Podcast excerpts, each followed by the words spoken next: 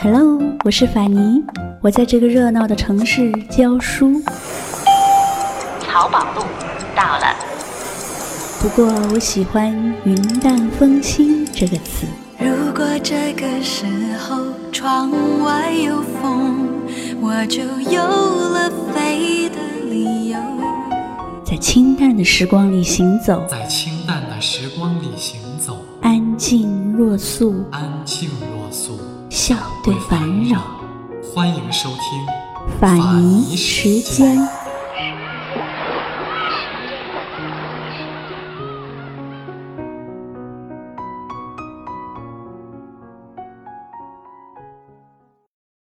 德龄公主，只因她的学生是光绪。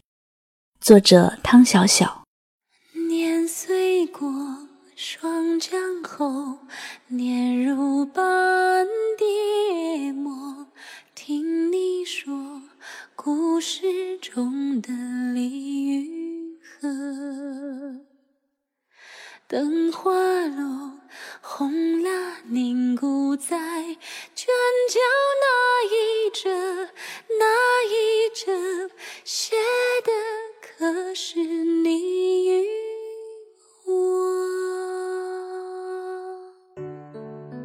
身为满清贵族，没有像其他宗室女子那样早早被指一门婚事，从此相夫教子，封锁一生，而是选择了另一条惊世骇俗的路。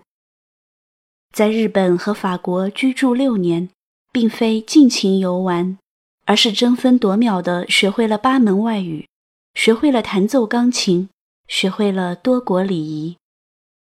在日暮西山、陈旧腐朽的晚清时期，玉德林像天空闪过的流星，注定会划出一抹光亮。为了让她逃脱一般宗室女子的命运，父亲不曾让她的名字出现在族谱上。直到她十七岁，出落得亭亭玉立，举手投足间风华天成，父亲才将她带回国，入宫觐见慈禧太后。那时候，他对神秘的宫廷充满了好奇和幻想，精心挑选了一套西方礼服。戴了插着羽毛的帽子，穿着皮鞋，完全的西式装扮，像一阵清新的雨，飘洒进了那个封闭的天地。他不仅懂西式礼仪，也深谙宫廷礼仪，中国话同样说得地道，这让慈禧笑得慈眉善目，称赞连连。彼时，就算太后不愿打开国门，也阻不住各国使者匆忙的脚步。在那些叽里呱啦的外国人面前，德龄无疑是很好的帮手。太后的一个恩典，她变成了御前女官。这个御前是太后跟前，而非皇上跟前。那个叫光绪的皇帝早已没有实权。沦为一个装点门面的饰品，每日小心翼翼，连选择皇后也不能自己做主。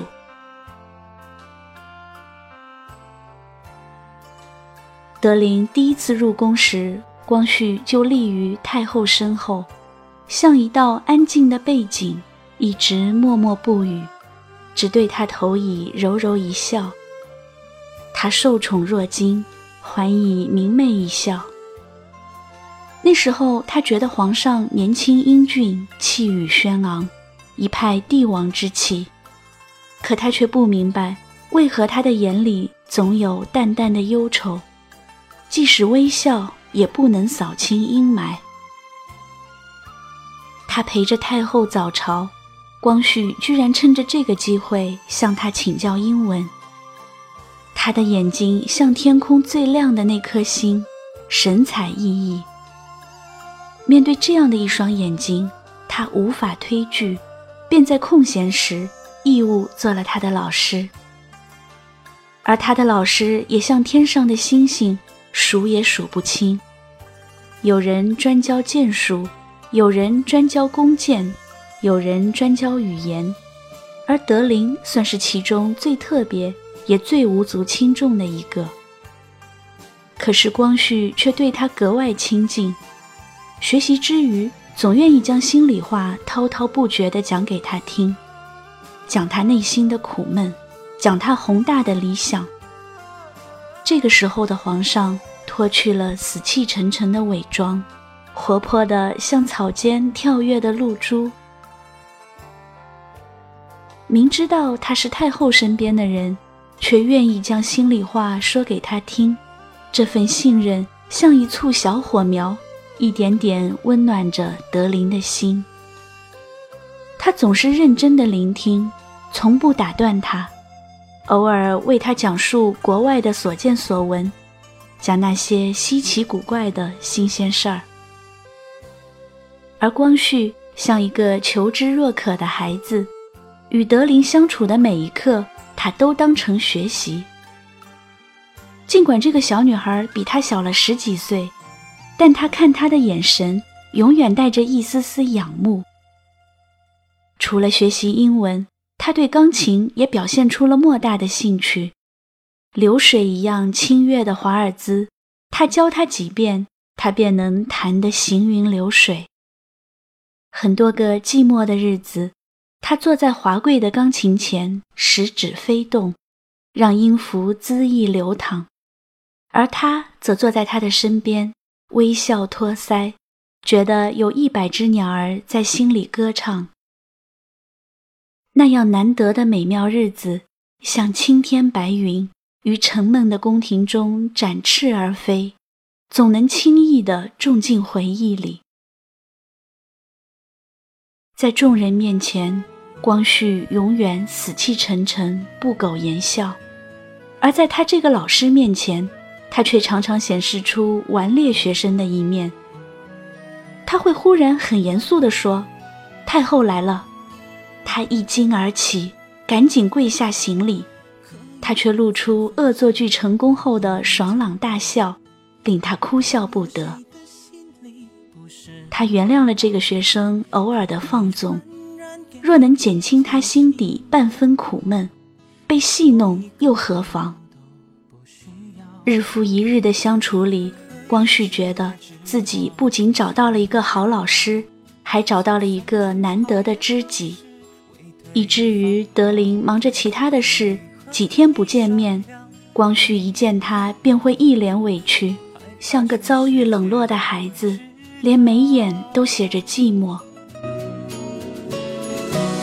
我找你找了好久，一个互相了解的朋友，生活有人分享的时候，快乐就变得容易许多。我找你找了好久，心来换的朋友，伤痛有人。来有什么路不敢走？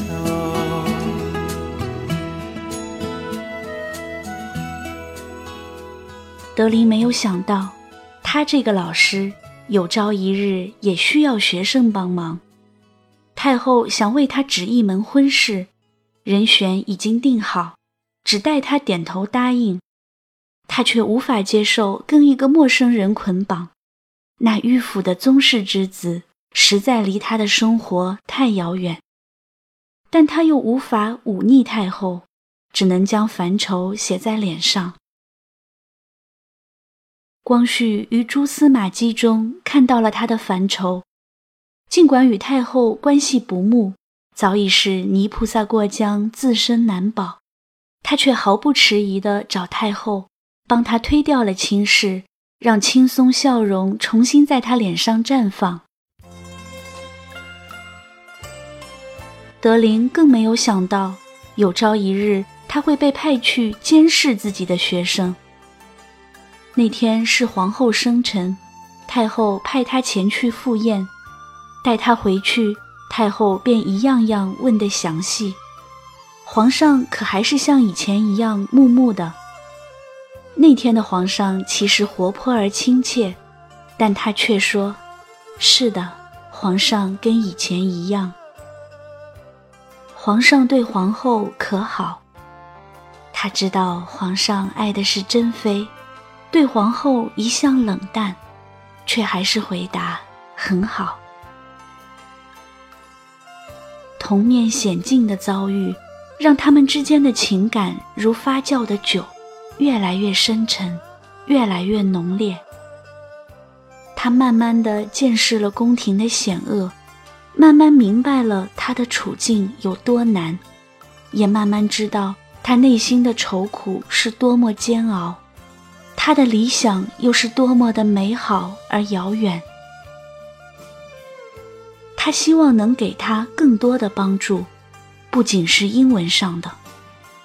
他希望能带给他一些有用的信息，希望能说服太后把权力还给他。希望外界了解一个真实的皇帝，但是最终他却发现，他根本什么都做不了。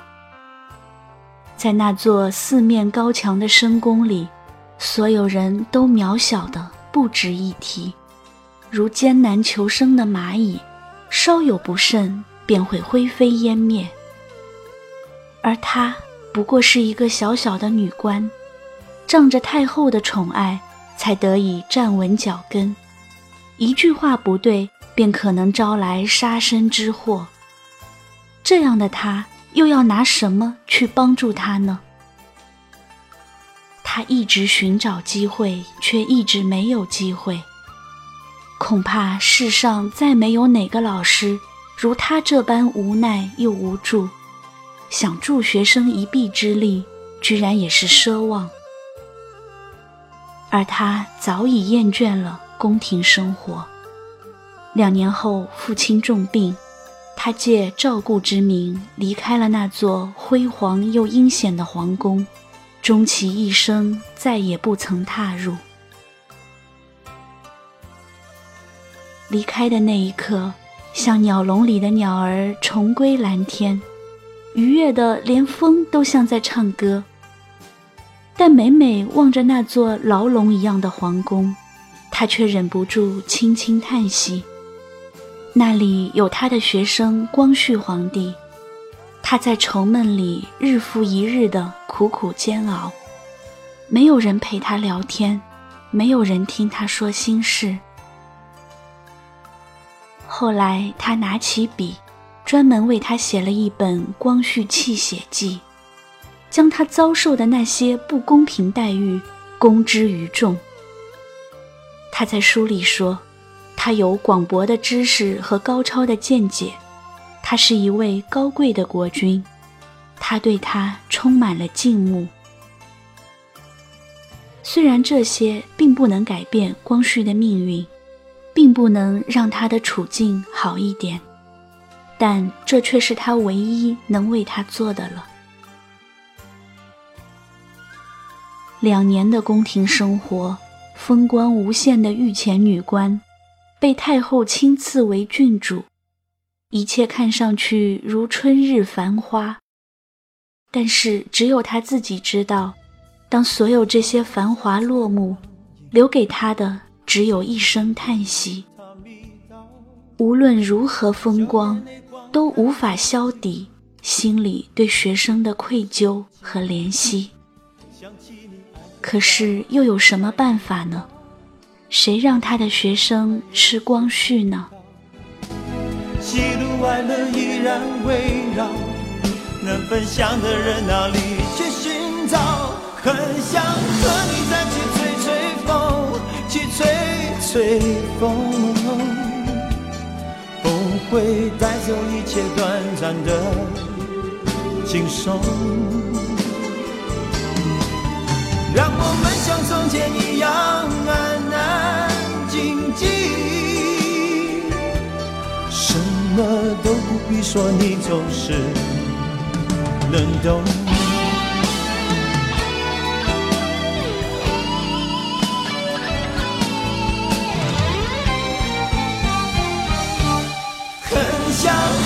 再去吹吹风，去吹吹风。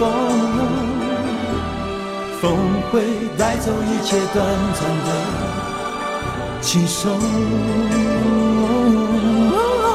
让我们像从前一样安安静静，什么都不必说，你总是能懂。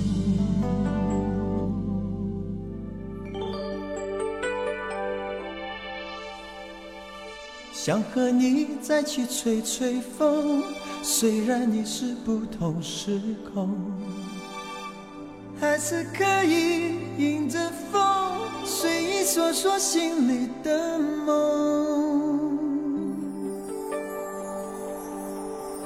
的梦，吹吹风。